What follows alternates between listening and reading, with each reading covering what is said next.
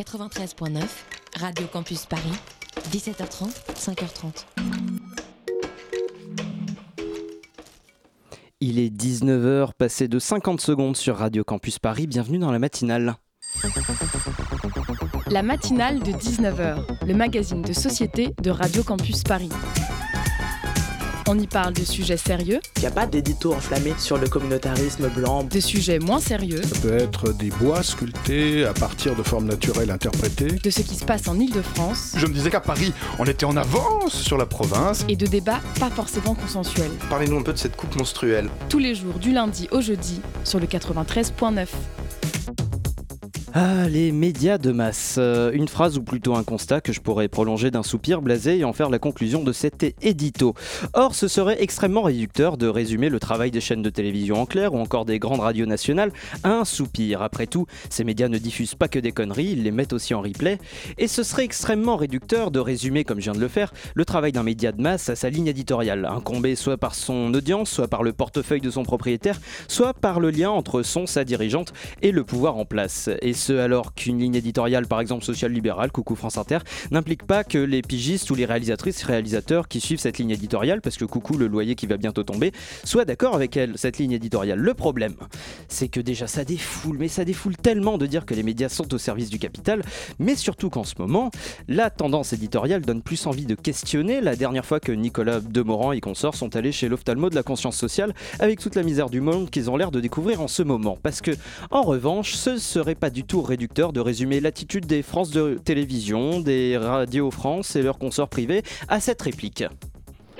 Non Dites-moi pas que c'est pour moi mais non Roman Polanski est un agresseur sexuel depuis 40 ans et personne nous l'avait dit plus tôt, c'est pas vrai Oh non, franchement, vous auriez pu me prévenir avant que j'accepte d'être partenaire de son dernier film. Non, parce que pendant ce temps, c'est toujours un grand cinéaste, on pouvait pas savoir, nous Ah, les médias de masse toujours à la ramasse. Vous écoutez Radio Campus Paris.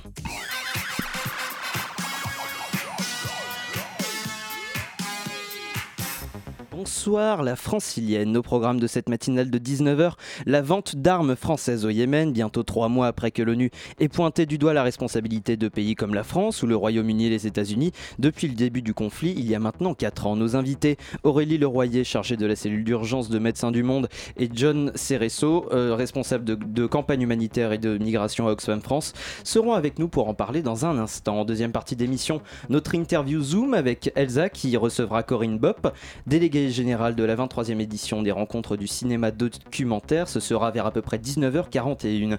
Un zoom qui sera entrecoupé d'un reportage d'Alexandra à 19h36 sur le Best of Doc. Euh, on découvrira de quoi ça parle à 19h36 donc. Et une chronique de Mathieu sur le pessimisme des Français à 19h49.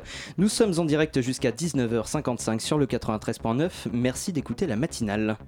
On parle donc du Yémen, de la pire catastrophe humanitaire de ce début de siècle, une guerre qui s'éternise depuis maintenant 4 ans, dans laquelle l'Arabie saoudite et les Émirats arabes unis sont en première ligne. Ils sont les deux principaux euh, acteurs de la coalition euh, arabe engagée contre les rebelles houtistes. Ils sont aussi deux partenaires stratégiques euh, de la France, clients réguliers de nos usines d'armement, d'où le soupçon ancien et la question réitérée, les matériels français sont-ils utilisés contre des civils yéménites en violation du traité de, de des armes. Le document dont vous révélez l'existence apporte une réponse formelle. C'est oui. Ce document, il est un peu plus officiel. Il émane du renseignement militaire français. Oui, c'est ça, le renseignement militaire français, la DRM, Direction du renseignement militaire français, qui est sous, le, sous les auspices du ministère des Armées, et qui a produit ce rapport en septembre 2018 pour le remettre à l'Élysée, à Emmanuel Macron, euh, lors d'un conseil de défense restreint le 3 octobre. Le 3 octobre, quels sont ses destinataires?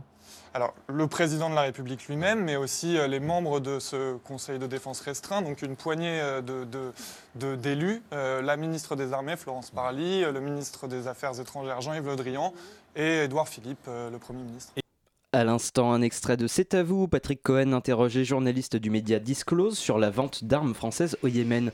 Aurélie Leroyer, bonsoir. Bonsoir. Vous êtes chargé de la cellule d'urgence de Médecins du Monde.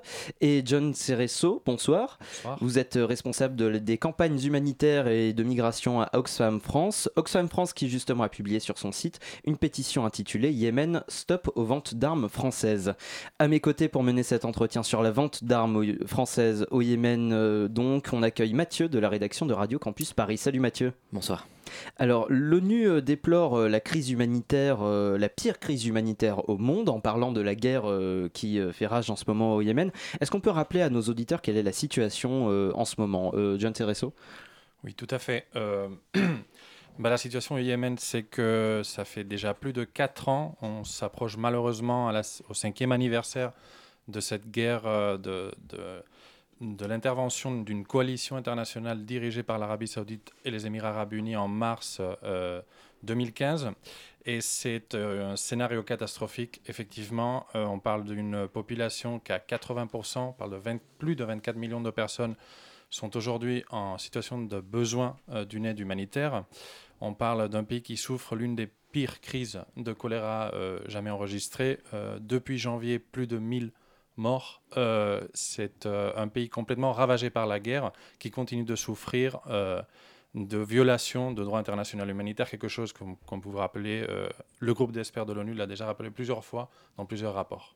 Aurélie Leroyer, vous voulez ajouter quelque chose sur la situation au Yémen? euh, oui, effectivement, c'est une situation, après quatre ans de guerre, le pays est, exsangue, le, prix des denrées est extrêmement euh, élevé, euh, il n'y a pas accès aux médicaments, il n'y a pas accès à l'eau potable, il n'y a pas accès à des systèmes de, protection, et on a une population qui arrive au, bout de sa capacité de résilience, en fait, au fur et à mesure où les gens se sont aidés entre eux, les, personnes qui se sont déplacées ont été accueillies par, par leur famille, qui avaient encore un peu de moyens de, de subsistance, et là, on arrive, on arrive au bout et on arrive à, des gens qui doivent faire le choix entre euh, se nourrir et euh, payer euh, les traitements pour, pour, leur, pour leur famille. Mathieu. Quel rôle joue la France dans ce conflit? Vous avez 4 heures. Aurélie, Aurélie Leroyer ou John euh, Alors, je, pense que les, les, journalistes de Disclose l'ont mieux dit que nous. Euh, et encore une fois, nous, on est une organisation humanitaire. Euh, on intervient sur le terrain pour restaurer l'accès aux soins.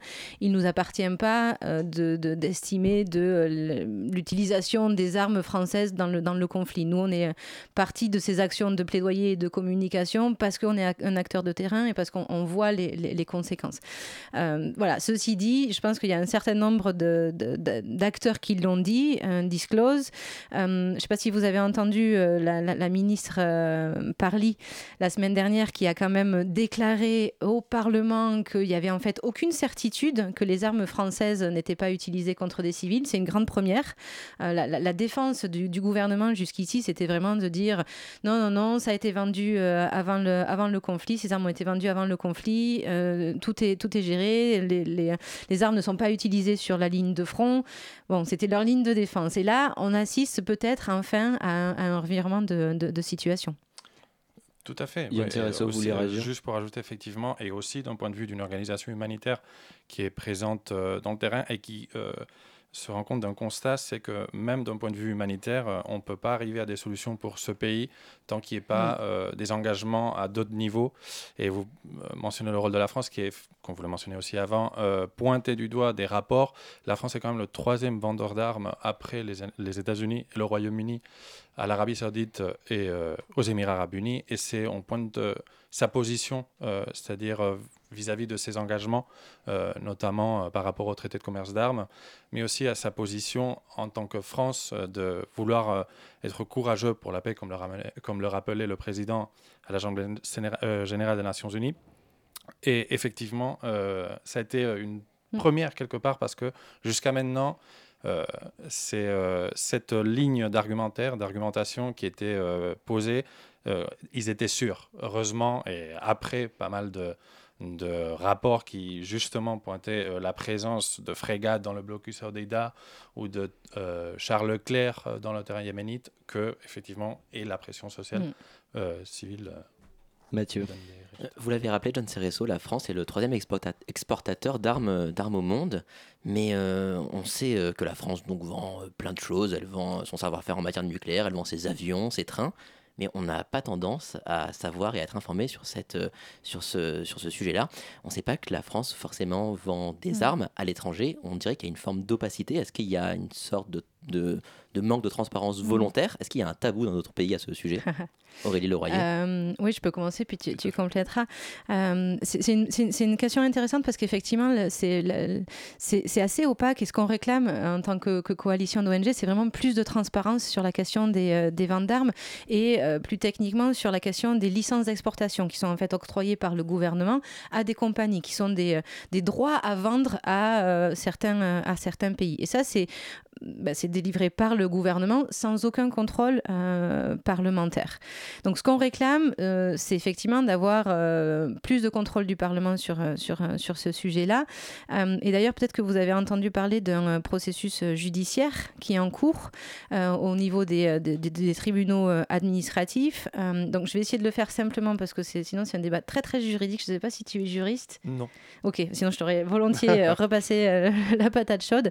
donc le, le, tribunal administratif d'appel euh, s'est déclaré compétent pour euh, estimer de la légalité des actes de gouvernement ce qui est quelque chose de très nouveau.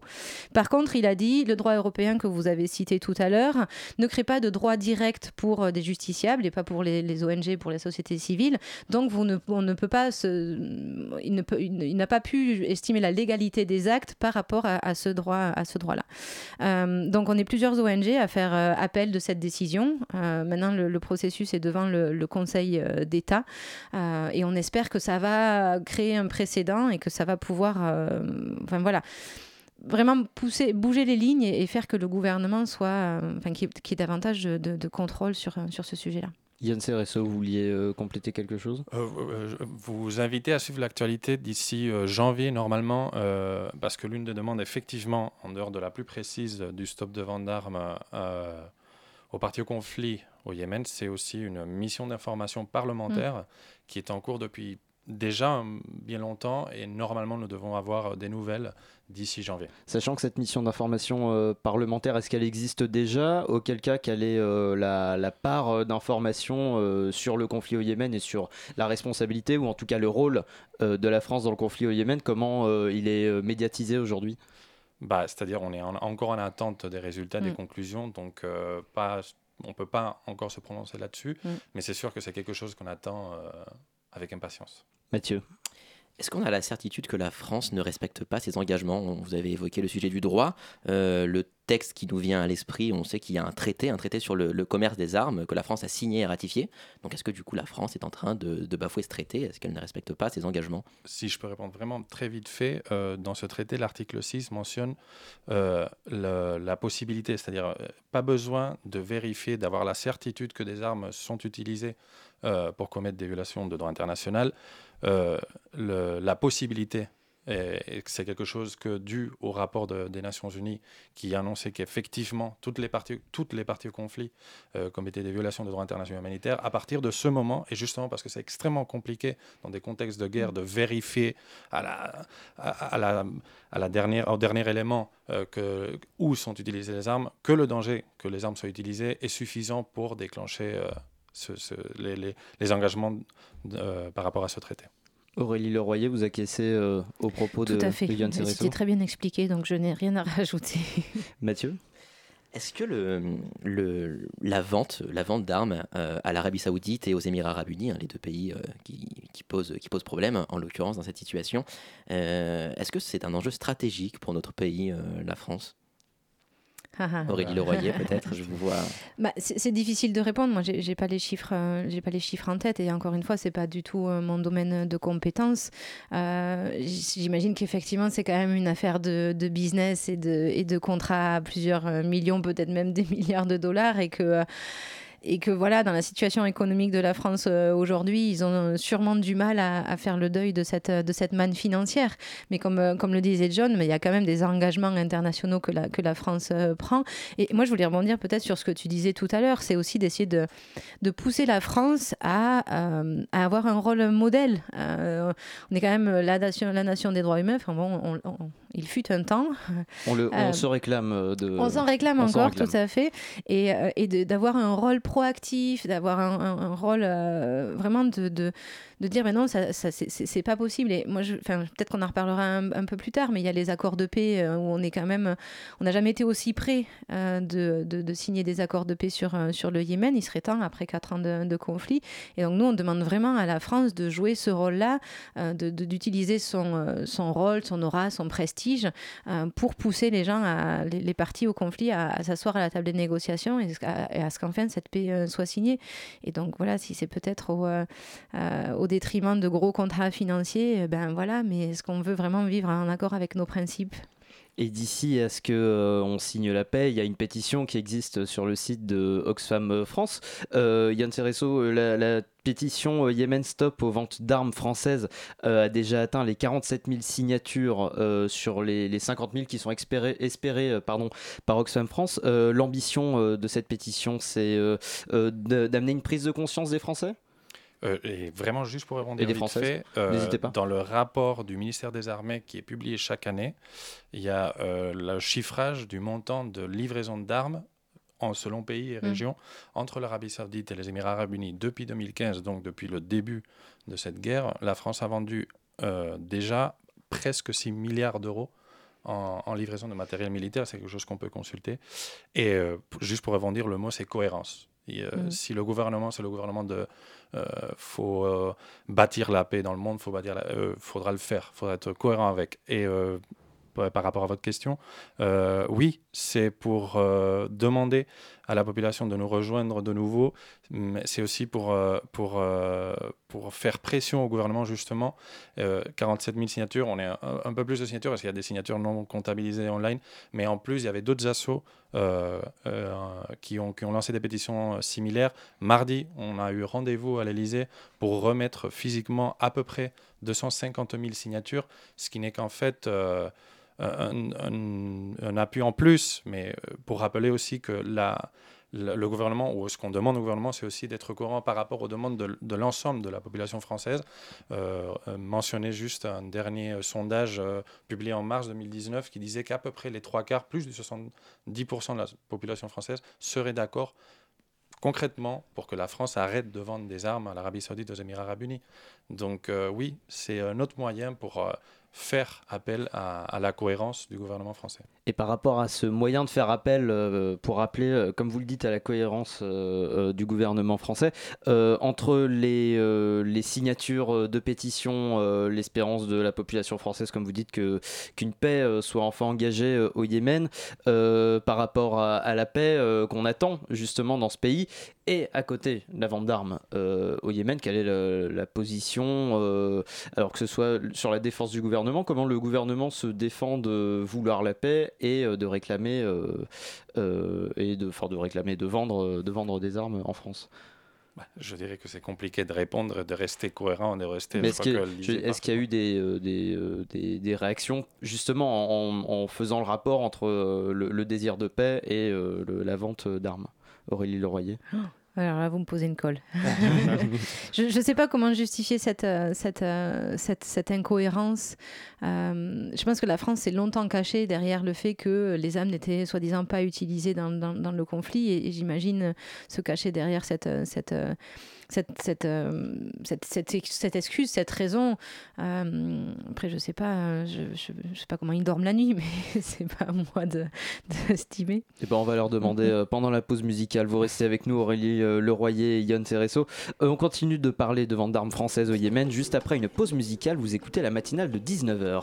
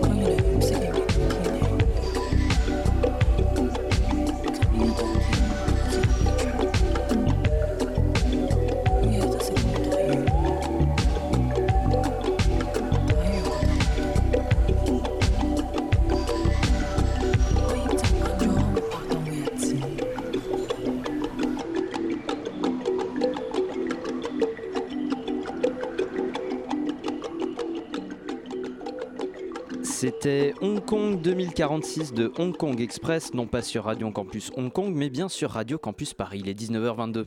La matinale de 19h sur Radio Campus Paris. Et nous sommes toujours en compagnie d'Aurélie Leroyer, membre de Médecins du Monde, et Yon Cereso, responsable des campagnes humanitaires et de migration d'Oxfam France. Tous deux nous éclairent euh, sur la vente d'armes françaises au Yémen. Mathieu euh, Est-ce que d'autres pays ont limité ou suspendu leur vente d'armes à l'Arabie Saoudite et, euh, et, aux Émirats Arabes Unis? Est-ce qu'il y a des précédents sur ce dossier? Bah, euh, pour aller de presque l'actualité, dernière actualité, euh, je ne sais pas si aujourd'hui, hier, l'Afrique du Sud, par exemple, euh, a annoncé la limitation. L'Allemagne, c'est un pays qui, en plus, à quel on peut se comparer facilement, a déjà signé plusieurs embargos de vente d'armes. Dans d'autres pays, c'est l'Italie, par exemple, a limité l'envoi de certains types d'armes. la Cour d'appel au Royaume-Uni a rentré, a, jugé illégal un certain processus dans la vente de de, de, livraison euh, d'armes, de livraison militaire. Donc oui, justement, ce qu'on tape aussi fort, c'est que euh, dans d'autres pays euh, auxquels on peut se comparer, dans d'autres scénarios, surtout en Europe, il y a plein de pays qui prennent position par rapport à ça, et on dirait que le gouvernement français reste trop silencieux. Aurélie Leroyer. Et ce qui est intéressant sur ça, c'est que dans, ces différents pays, on a observé un, processus à peu près similaire de euh, d'abord l'opinion publique s'est mobilisée sur le sujet, euh, a été informée par les ONG et les, actions qu'on fait sur le, terrain.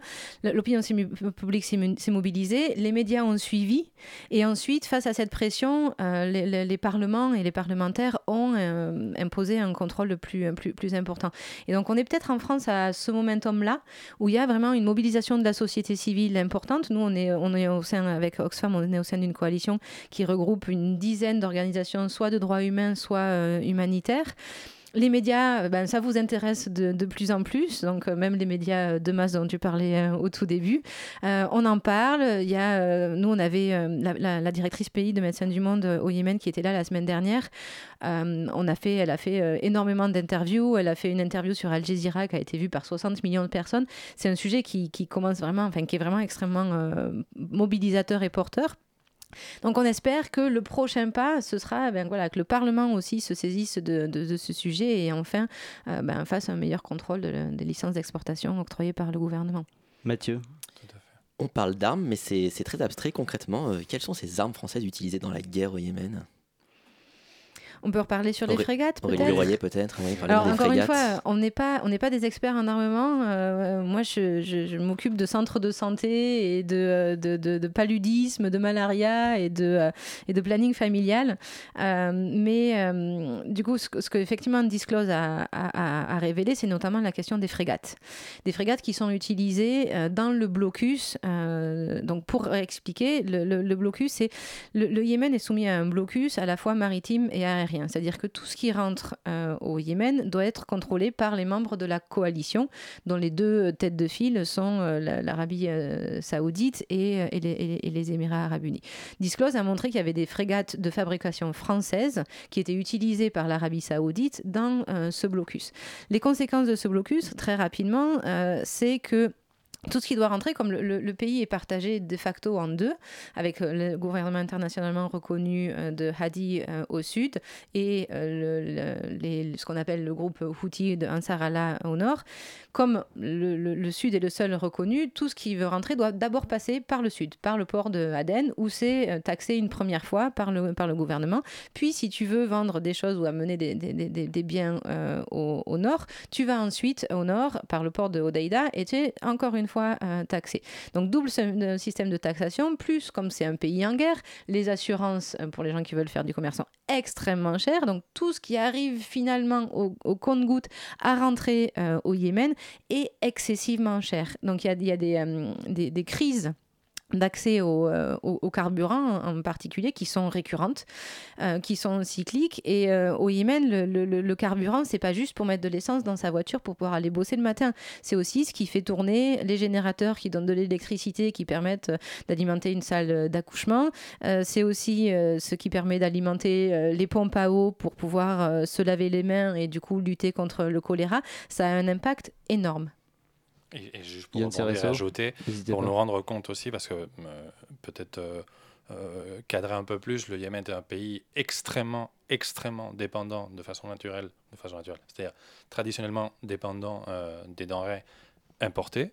Dans ce contexte, encore plus, et il euh, faut chiffrer à peu près entre 80 et 90% de tout ce qui est nécessaire pour la société yéménite doit venir de l'extérieur. De là, que faire un blocus à Odeida, par exemple, qui a été longtemps le, port par lequel rentraient trois quarts des denrées humanitaires, ça a un impact pour la population euh, extraordinaire. Et si je peux recompléter, effectivement, c'est l'import, mais c'est aussi l'export. Euh, certes, ils, importent la grande majorité de, leur nourriture, mais ils ont, euh, ils ont, ils ont aussi du, des, euh, des, grenades qui sont absolument phénoménales et qui étaient un bien de luxe qui s'exportait dans, la dans toute la péninsule arabique. Aujourd'hui, ils peuvent plus exporter ces grenades. Et bah, une des conséquences, c'est que les gens qui avaient des, des arbres, des vergers avec des, grenadiers, je ne sais pas si on dit comme ça le nom de l'arbre, bah, se mettent à, à, à cultiver du cat, donc qui est euh, ben, leur, leur, de, leur, sorte de coca euh, local, qui est extrêmement gourmand en eau, euh, qui est extrêmement utilisé, mais donc encore plus utilisé, et qui a du coup des conséquences sur la santé et la santé mentale des, des Yéménis. Et vraiment, juste pour ajouter à la fin, on mentionnait Disclose qui a fait deux fois un rapport, deux fois deux rapports. dans le premier, c'était le cas des Charles Leclerc, Made in France 100%, qui était vu dans le territoire yéménite, ce qui était normalement euh, refusé de la part de la ligne d'argumentaire, d'argumentation du gouvernement, et, ça, à la deuxième des frégates françaises dans ce fameux blocus. Alors le ping-pong continue. Non, je, Tout va bien. je vous relaisse la parole. Je prends la balle. Euh, Cereso, on incrimine la France, et sans doute à juste titre, mais comment la France pourrait-elle contrôler l'usage des armes qu'elle vend à ses partenaires? Alors, c'est euh, évidemment extrêmement compliqué. C'est pour cela, et peut-être que, je me répète trop, mais c'est pour cela que quand euh, on signe le traité de commerce d'armes, on signe qu'il n'est pas nécessaire de contrôler euh, et de prouver au 100%, disons-le comme ça, mais que le risque que des armes soient utilisées pour des violations de droits internationaux humanitaires est suffisant pour engager à ce pays à freiner, à stopper, à mettre un embargo à la vente d'armes. Donc, euh, c'est pour ça que ces ce genre de, de, mécanismes sont mis en place comme ça, parce que les, situations sont compliquées. Euh, Yann euh, vous êtes membre d'Oxfam, donc on le disait tout à l'heure. Oxfam est présente dans huit gouvernorats au nord et au sud du Yémen. Mhm. quel est le rôle que vous jouez sur place? Euh, bah, euh, effectivement, on est, euh, dans les gouvernements du Nord, Hadja par exemple, aussi présent dans ce, dans ce gouvernement clé qui est Odeida et dans la partie effectivement de, ce, de cette capitale de, de facto du gouvernement internationalement reconnu à Aden. Et en tant qu'organisation humanitaire, on met en place des programmes humanitaires avec en particulier un champ d'expertise qui est pour nous le WASH, eau, hygiène, assainissement. Euh, on est dans la prévention, par exemple, de, maladies euh, hydriques, euh, le cas du choléra par exemple, mais aussi on a toute une vocation de renforcement de la société civile locale. Donc on arrive auprès des organisations de la société civile yéménite pour renforcer non seulement leur capacité, mais leur présence dans les espaces de décision et dans les espaces de dialogue pour euh, bâtir courageusement cette paix. Mathieu? Aurélie Leroyer, euh, j'ai lu un rapport de l'ONU qui nous apprend que le, Yémen deviendra donc le pays le plus pauvre du monde si le conflit se poursuit jusqu'en 2022. C'est donc très pessimiste. Euh, ma question, est-ce qu'on voit une issue à cette guerre? Et est-ce que c'est pas un peu illusoire de croire que l'arrêt des ventes d'armes françaises aidera à sortir du conflit? Hmm. Effectivement, on n'est pas les seuls à vendre des, armes. Euh, enfin, la France n'est pas le seul pays à vendre des armes. Mais encore une fois, ça aussi, c'est un, argument utilisé par, euh, par le gouvernement de dire bah, si c'est pas nous qui les vendons, euh, ce sera les, Nord-Américains ou, les Chinois. Donc pourquoi est-ce qu'on arrêterait Bon, bref. moi, ce que je trouve assez intéressant, effectivement, le, le Yémen n'était pas dans une situation, enfin, au niveau de la pauvreté, c'était pas c'était pas génial avant le, avant le conflit, mais le conflit a fait perdre, euh, je sais pas, mais 10 années ou 20 années de, développement à, ce pays. Donc, euh, déjà, on n'était pas, pas très loin et on a, on a, on a reculé. Euh, énormément. Euh, moi, je, trouve, ce que, ce que je discutais beaucoup avec Wafa Al-Saidi, qui est donc notre, notre directrice pays, qui était là avec, avec nous la semaine dernière, elle, elle pense qu'il y a, on est, il y a un momentum pour vraiment arriver à la signature des, des, accords de paix. et c'est pour ça qu'on pousse la France et, le gouvernement, pas uniquement à suspendre les, ventes d'armes, mais aussi à enfin, arrêter le blocus et à faire pression pour que les, les différentes parties au conflit conflit, s'assied à la table des négociations et euh, vraiment arrive à, cette, à cet accord de paix et que la guerre s'arrête. Comme disait Yon au début, on pourra mettre tout ce qu'on veut en, termes d'aide humanitaire, on pourra augmenter euh, les budgets, on répondra jamais euh, aux besoins tellement ils sont énormes si la guerre ne, ne, s'arrête pas. Yann Cereso, vous voulez ajouter quelque chose? Oui, c'est vraiment effectivement un momentum. En plus, euh, on rappelle, on profite que décembre, ça sera la date du premier anniversaire euh, des accords de Stockholm, qui quand même euh, était un principe d'accord qui avait quand même des bases qu'il fallait encourager. Et donc voilà, oui, effectivement, il faut demander à la France non seulement d'être cohérente par rapport aux engagements, de répondre aux attentes de sa population, mais aussi de faire pression de plus en plus pour que des pourparlers de paix soient repris. Et ce sera le mot de la fin. Merci beaucoup Aurélie Leroyer et Yann Cereso d'avoir été au micro de la matinale de 19h. Je rappelle euh, Yann Cereso que la pétition Yémen Stop aux ventes d'armes françaises est toujours euh, accessible sur le site euh, oxfamfrance.org et qu'elle qu'elle va bientôt atteindre, je l'espère, les 50 000 signatures. Tout de suite une pause musicale sur Radio Campus Paris. Vous écoutez la matinale de 19h. Hey yeah, I wanna shoot, baby.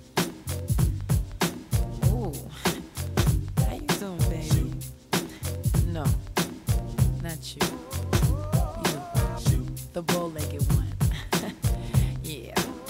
What's your name? Damn, baby, that sounds sexy. Uh, here I go, here I go, here I go again, girls. What's my weakness? Hey. Okay, then chillin',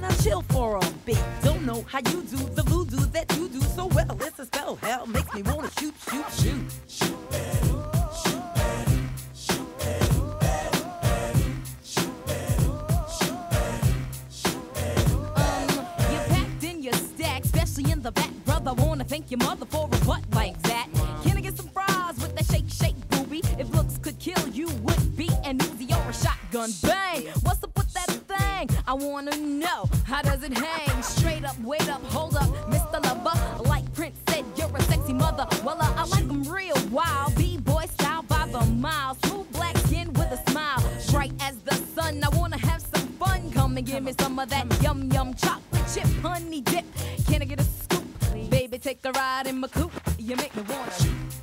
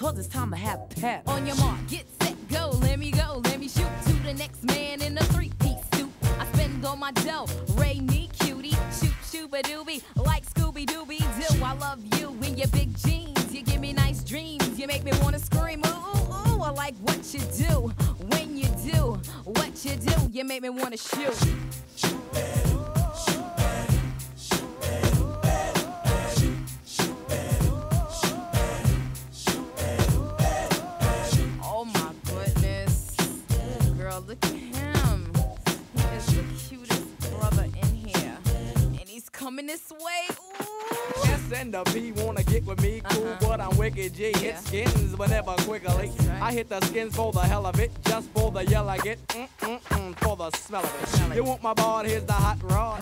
12 inches to a yard and have you sounding like a ah. big twin lover, 6'2,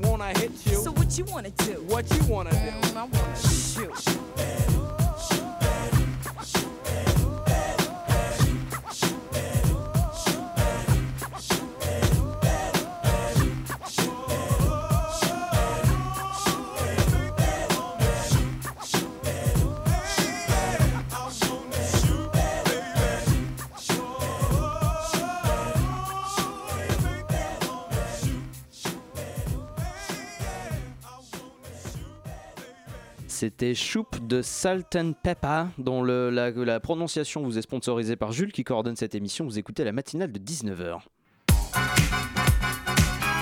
La matinale de 19h. Du lundi au jeudi sur Radio Campus Paris. 19h38, nous sommes en direct jusqu'à 19h55 sur le 93.9. Et maintenant, nous passons au reportage sur le festival Best of Doc, dont la première édition se terminera demain. Alexandra a parlé de cet événement avec Annick Peigné-Guilly, Guilly, la présidente de l'association documentaire sur grand écran. Dans le cadre du mois du film documentaire, le festival Best of Doc propose une sélection parmi les meilleurs films documentaires sortis en 2018. Laissons maintenant Annick Panier-Julie, la présidente de l'association documentaire sur grand écran, nous en apprendre plus sur la première édition de ce festival. Best of Doc, c'est effectivement une idée qui nous est venue il y a à peu près deux ans. Quand je dis nous, c'est dans notre association documentaire sur grand écran. Il nous a semblé nécessaire de prendre une initiative concernant le documentaire dans les salles de cinéma, à l'image de ce que fait le Télérama, le journal Télérama, qui fait un festival de reprise euh, des films de l'année passée. Il nous a semblé que c'était une très bonne idée. Or, ce festival Télérama, lui, ne choisit quasiment jamais de documentaire. Donc, euh, nous avons voulu organiser une manifestation qui ressemble à ce festival Télérama, c'est-à-dire une reprise des, disons, d'un choix de, documentaires sortis l'année précédente. Le, cinéma documentaire a, ce, euh, un handicap très fort, c'est que pendant plusieurs décennies, des années, je dirais des années 50 aux, aux années euh, ben, presque 2000, il a été un objet télévisuel et uniquement, euh, enfin presque uniquement, destiné à informer euh, des spectateurs, disons un, côté un peu pédagogique, souvent extrêmement ennuyeux. Du coup, le documentaire a une très mauvaise réputation, si bien que c'est difficile de faire venir euh, le public dans une salle pour un documentaire. 16 films qui ont été choisis parmi à peu près les 120 films qui sortent en salle dans l'année. Le comité de sélection était composé de critiques de cinéma, de la présidente de la Cinémathèque du documentaire, d'un exploitant parisien et moi-même, présidente de documentaire sur grand écran. Et une programmation, c'est quelque chose d'assez spécial où euh, vous choisissez des films aussi en fonction du dialogue que les films vont entamer entre eux et de l'effet que ça aura sur le spectateur. Donc par exemple, ces quatre films me semblaient importants d'être mis ensemble pour euh, donner une idée de la diversité du cinéma documentaire et aussi de la grande diversité des formes, des formes et des sujets. Entre euh, le film de Wang Bing, Mrs. Fang, ou le film de Guillaume Braque, euh, L'île au trésor, il y a une grande différence, euh, grande différence de forme. Le sujet aussi Basquiat, par exemple, le sujet qui est le, un, moment de la vie de ce jeune peintre new-yorkais, très intéressant parce qu'il ne s'agit pas d'une, disons, d'une biographie filmée, pas du tout. Ce sont des choix, des partis pris artistiques, formels, esthétiques, qui sont à chaque fois extrêmement intéressants. La première édition de ce festival offre une multiprogrammation dans les salles de toute la France, accompagnée de rencontres avec les cinéastes et de films en avant-première. Il y a 30 salles de cinéma qui se sont engagées et qui vont programmer ces, films. Bien sûr, pas les 16 en entier, mais euh, disons un- une sélection de 4, 5 ou 6 films. Euh, ça dépend des salles. Chaque euh, projection est accompagnée soit par le réalisateur, soit par un, intervenant. L'idée étant que ça fasse un petit événement dans une salle de cinéma autour du documentaire. À Paris, les 16 films sélectionnés, vous pouvez voir à Beauregard et aux Trois Luxembourg. Toute la programmation du Best of Doc, vous trouverez sur le site www.bestofdoc.fr. Et pour ceux qui veulent profiter du dernier documentaire programmé cette année, ce sera demain avec 6 portraits XL, Jacotte Guillaume, réalisé par Alain Cavalier, une projection en sa présence au cinéma, les 3 Luxembourg à 20h. Merci Alexandra pour ce reportage qui trouvera un écho dans l'interview Zoom de ce soir. Il est 19h42. Euh, nous proposons euh, une programmation qui se veut euh, décloisonnante. On a toujours un escape game, on a un jeu de plateau, de stratégie. Plusieurs euh, groupes de musique. Euh, Il y a aussi du fantastique. hein. Avec euh, des artistes euh, internationaux. Un lieu d'échange, de rencontre avec de la réflexion. participative et interdisciplinaire. Voilà, et il y aura plein d'autres euh, surprises. Le Zoom dans la matinale de 19h. Et le Zoom de ce soir vous est présenté par Elsa. Salut à toi. Salut. Ce soir, on parle de cinéma et pas n'importe lequel, puisqu'on va parler de cinéma documentaire avec ton invité, qui est délégué général de la 24e édition des rencontres du cinéma documentaire. Exactement, ce sera du 27 novembre au 3 décembre au cinéma Le Méliès à Montreuil. Corinne Bob, bonjour. Bonjour. Donc vous êtes délégué général du festival. Euh, très rapidement, quelles sont vos fonctions? Euh, elles sont multiples parce que l'équipe n'est pas pléthorique, c'est-à-dire que je travaille avec une coordinatrice et deux stagiaires euh, étudiants viennent nous rejoindre et voilà, ça fait l'entièreté de l'intégralité de l'équipe. Donc nous nous occupons ensemble de tout ce qui concerne la programmation, le choix des films, l'invitation des réalisateurs et puis l'organisation, épaulée très très vigoureusement par l'équipe du Méliès. La programmation justement euh, qui est extrêmement fournie, vous avez beaucoup de formats d'événements, des euh, focus sur des invités, des ateliers hors champ, des journées pro, des avant-premières, des projections. Comment vous la caractériseriez et euh, comment vous l'avez construite cette programmation? Euh, alors, elle, se construit habituellement autour d'une thématique qui n'est pas une thématique de sujet, qui est une thématique cinématographique. Parce que là, je rejoins ce que vient de dire Annick Pénéjulie. C'est très important pour nous de défendre le documentaire comme étant du cinéma pleinement. Et du coup, pas trop s'attacher au sujet, mais s'attacher plus euh, à des écritures cinématographiques fortes. En plus, on est en salle, on est dans, des salles magnifiques. Il faut offrir aux spectateurs quelque chose qui soit euh, précis, beau, rigoureux du point de vue de la mise en scène, et parce qu'il y a de la mise en scène dans le documentaire, évidemment. Euh, alors, donc la thématique cette fois-ci, c'était le portrait. Et habituellement, je dois dire que euh, j'organise une programmation qui voyage plus facilement entre des films un peu anciens et des films récents. Et en fait, cette année, les films récents se sont imposés et la programmation présente euh, une grande majorité de films euh, très récents. Vous avez d'ailleurs euh, notamment un focus sur les gilets jaunes. Oui. ça me paraissait important. Ça me paraissait très important et, et en même temps, je voulais enfin, quand, quand j'y ai réfléchi, les, les, Gilets jaunes n'avaient pas encore repris. Euh, et je me suis dit, je voudrais pas non plus que ce soit un enterrement de première classe, genre ah bah voilà, ça fait un an, c'est fini, on n'en parle plus, ça y est, c'est bon, c'est un mouvement qui est derrière nous.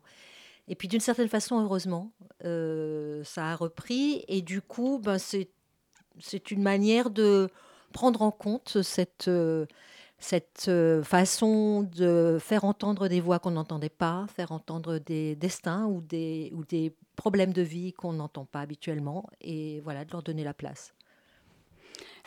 Justement, parlant du lieu, le euh, cinéma Le Méliès, euh, est-ce que vous pouvez nous en dire quelques mots? C'est-à-dire que c'est un cinéma extraordinaire. C'est euh, le, le, pari de Stéphane Goudet de passer de trois salles à six salles, quand il l'a fait il y a quelques années de cela, maintenant je me souviens plus exactement, six ans peut-être, cinq ou six ans. C'était un peu fou, hein, même moi qui suis qui très confiance en lui, je, un peu, je doutais quand même. Et en fait, cela fonctionne au-delà de ses espérances. C'est-à-dire que le cinéma rencontre un succès public phénoménal. D'une part, donc ça déjà c'est formidable. Évidemment qu'une proposition culturelle rencontre comme ça le, public, c'est génial. Mais en plus, moi j'ai vraiment encore dans l'oreille euh, des grands cinéastes qui viennent et puis qui voient les premières images de leur film. En général, c'est comme ça que ça se passe. Ils ne restent pas pendant le film, mais ils voient quelle image est donnée et puis surtout le niveau du son. Et puis ils ressortent et puis ils me disent mais euh, mais c'est magnifique. Enfin, j'ai pas vu ça depuis Berlin, Venise, Cannes et que sais-je. C'est-à-dire des lieux où les projections sont d'une très très haute qualité. Et donc ça fait évidemment très plaisir aussi. Euh, donc c'était la 24e édition, ce sera la 24e édition, il n'a pas encore commencé, il commence mercredi. 24 euh, ans, c'est long. C'est une grande histoire. Euh. Est-ce que vous pouvez nous raconter comment le festival s'est créé et comment il a évolué au cours de toutes ces années? Alors, c'est une histoire longue qui est, qui est très liée à l'association périphérique qui, qui, organise le festival et qui est encore plus âgée que, le, que, la, que, les rencontres du cinéma documentaire. On est à plus de 30 ans là. c'est une histoire qui, qui prend naissance euh, en Seine-Saint-Denis, qui prend naissance euh, avec euh, le département lorsqu'il était dirigé par le Parti communiste et où il y avait une politique culturelle très forte. Périphérie a fait partie de, a fait partie de cette affirmation de la politique culturelle du département. Et puis elle y est toujours. hein. On, est toujours très soutenu par le département de la Seine-Saint-Denis. Et, et donc, euh, la, diffusion a très vite été une mission de périphérie. Au début, ça s'appelait les cartes blanches. C'était Claudine Bory, qui est maintenant réalisatrice, enfin, maintenant, depuis quelque temps, une réalisatrice de très beaux documentaires, euh, qui, euh, qui en était responsable. Et, ça et puis ensuite, c'est devenu les rencontres. Et ça a été pendant des années quelque chose d'un peu étrange, car c'était un festival itinérant dans la Seine-Saint-Denis qui avait lieu un petit peu au printemps, un petit peu à l'automne et dans des cinémas différents publics à tous les, ans. Et ça, on a un peu arrêté il y a, quand je suis arrivée, il y a 12 ans. Et, le festival s'est fixé au à, à Montreuil, au Méliès et à l'automne. Un festival donc désormais sédentaire qui aura lieu du 27 novembre au 3 décembre au cinéma Le Méliès à Montreuil. Merci Corinne Bop. Merci beaucoup. Merci Corinne Bop et merci à Elsa d'avoir mené cette interview Zoom. Tout de suite, la chronique de Mathieu, il est 19h49. La matinale de 19h, le magazine de société de Radio Campus Paris. L'émission se termine maintenant dans 5 minutes. Je sais que vous, derrière euh, votre poste de radio, vous êtes en train de pleurer, mais séchez vos larmes puisque tout de suite dans la matinale, on accueille Mathieu qui va nous parler de vous et de votre morale en berne. Effectivement, chers auditeurs, les Français sont chafouins, les Français broient du noir, les Français sont pessimistes. C'est pas moi qui le dis, c'est le président de la République. On l'écoute. Et en ce moment, notre pays, je trouve, est trop négatif sur lui-même, dans les commentaires qu'on a en permanence. On a des difficultés, on les affronte. Est-ce qu'elles sont impossibles à affronter? Pas du tout. Est-ce que les choses vont moins bien qu'il y a 20 ans dans tous les sujets? Faux. Simplement, on a des difficultés qui sont liées à des, vrais défis. Alors qu'il allait à la rencontre des anciens salariés de l'usine Whirlpool vendredi dernier, Emmanuel Macron s'est fendu de ce message comprenez, chers concitoyens, faut pas abuser, c'est pas la méga merde non plus, alors arrêtez de vous plaindre, wesh. Et pourtant, les Français ont le moral dans les chaussettes et de nombreuses études récentes le disent. Ah oui Mathieu, je sais que tu aimes les études et les chiffres, est-ce que tu pourrais nous en citer? Eh bien, il n'y a qu'à demander. Une étude de l'IFOP parue il y a seulement quelques jours nous apprenait que l'avenir apparaît comme anxiogène pour une grande majorité des Français. Les chiffres parlent d'eux-mêmes, puisque pour 84% des Français, l'avenir est, quelque chose d'inquiétant. Aussi, 52% de nos, de nos concitoyens pensent que le monde connaîtra plutôt une période de régression dans le futur. Parmi les évocations qui viennent spontanément à l'esprit des Français lorsqu'on leur parle d'avenir, les personnes interrogées évoquent d'abord des termes négatifs comme des sentiments d'inquiétude, d'anxiété, d'incertitude ou de pessimisme. Alors ok, mais quelle est la cause, euh, la cause pardon, de ce pessimisme? Eh bien Simon, en voilà une question qu'elle est bonne. Je l'ai trouvée toute seule. T'es trop fort. Euh, c'est même la question centrale et fort heureusement, nous pouvons une fois de plus compter sur des études pour avoir des pistes de réponse. Les préoccupations environnementales et économiques sont spontanément mises en avant pour évoquer l'avenir et l'appréhension des Français, et le fait qu'aucune personnalité politique n'incarne l'idée des, progrès, euh, l'idée de progrès à leurs yeux. La séquence des, Gilets jaunes euh, nous l'a fait, euh, fait remarquer. Aussi, selon le baromètre Confiance et Bien-être 2019 réalisé par Opinionway pour MGEN Solidaris, nos compatriotes se disent esselés, isolés et en perte de repères. Ils dénoncent une compétition entre les individus, un manque de sens et de projets communs. L'indice global de bien-être calculé pour les besoins de cette étude s'établit à 57,5 sur 100 contre 59,3 l'an dernier. Ça baisse.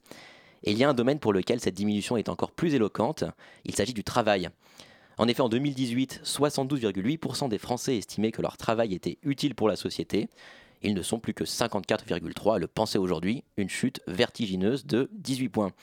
En cause, les fameux, les fameux bullshit jobs. Alors on dit coucou les data business analysts et autres social media managers, gardez la pêche, on vous aime et on croit en vous, nous. Plus grave encore, la santé. Elle devient une sorte de produit de luxe puisque 18,6% des Français se sont déjà abstenus d'aller chez leur médecin généraliste pour des raisons financières ces 12 derniers mois. Ils étaient moins de 7% dans ce cas il y a 4 ans. Aussi, un Français sur trois ne va pas chez le dentiste faute d'argent et un quart s'abstient d'une visite chez l'opticien pour les mêmes raisons. C'est pas super optimiste tout ça Mathieu, alors comment on fait pour aller mieux? Eh bien, on commence par écouter la matinale de 19h et on regarde des vrai. mèmes à la con sur les réseaux sociaux. Tu connais, Simon? On relativise et on prend du recul. On lit le livre Se sentir mal dans une France qui va bien d'Hervé Lebras. C'est génial. Et surtout, surtout, on se dit que tout ira mieux parce que c'est vrai, tout finira par aller mieux. C'est tout pour moi. Merci beaucoup Mathieu pour cette chronique. Tu reviendras nous, euh, nous passer nous voir pour nous parler de mêmes et expliquer aux personnes euh, qui, qui ne connaissent pas les mêmes euh, ce que c'est. Enfin moi ce c'est mon cas, je, je connais évidemment. Avec grand plaisir. Mais en tout cas merci d'avoir conclu cette matinale de 19h. Merci encore à toi Mathieu pour la co-interview. Merci à Elsa pour son zoom. Merci à Alexandra pour son reportage. Re-Mathieu pour sa chronique. Margot à la réalisation et Jules à la coordination de cette émission. On revient demain, même heure, avec un sujet sur les grèves du 5 décembre à venir la semaine prochaine. Et d'ici là, vous pouvez nous retrouver en podcast sur radiocampusparis.org ou sur notre page Facebook, la matinale de 19h. Tout de suite, scène ouverte, magazine théâtral de Radio Campus Paris. Salut Swan Salut Simon, ça va? Ça va et toi? Ça va bien. Écoute, ce soir dans scène ouverte, c'est un peu l'événement parce qu'on a une, une interview du metteur en scène Jacques Ozinski et de son comédien Denis Lavant. Donc voilà, restez bien à l'écoute. On va parler de Beckett et du silence au théâtre. On super. va écouter ça avec grand intérêt. Merci Swan et bonne émission. En vous souhaitant une bonne soirée à vous, chers auditeurs, chères auditrices qui nous suivez sur le 93.9. Cordialement.